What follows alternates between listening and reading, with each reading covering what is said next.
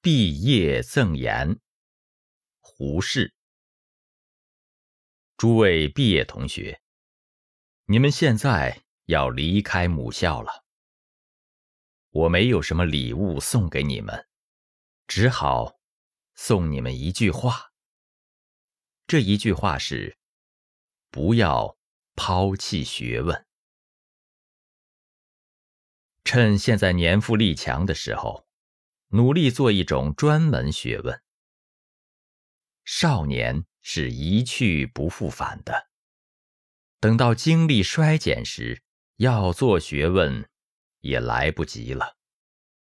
即为吃饭计，学问也绝不会辜负人的。吃饭而不求学问，三年五年之后。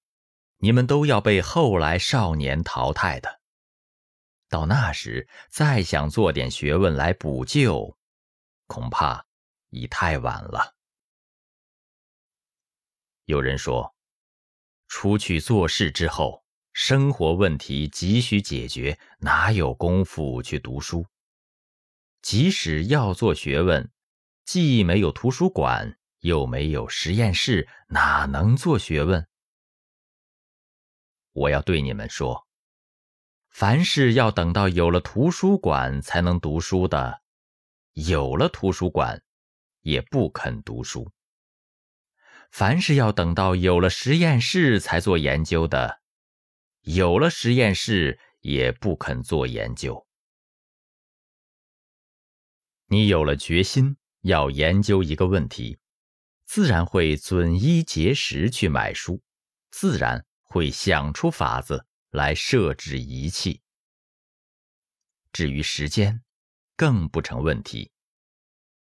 达尔文一生多病，不能多做工作，每天只能做一点钟的工作。你们看他的成绩，每天花一点钟看十页有用的书，每年可看三千六百多页，三十年。可读十一万页书，诸位，十一万页书可以使你成为一个学者了。可是，每天看三种小报，也得费你一点钟的功夫；四圈麻将也得费你一点钟的光阴。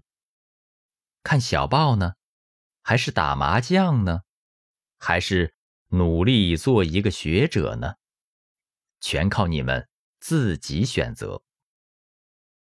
易卜生说：“你的最大责任是把你这块材料铸造成器，学问便是铸器的工具。抛弃了学问，便是毁了你们自己。再会了，你们的母校眼睁睁的。”要看你们十年之后成什么气。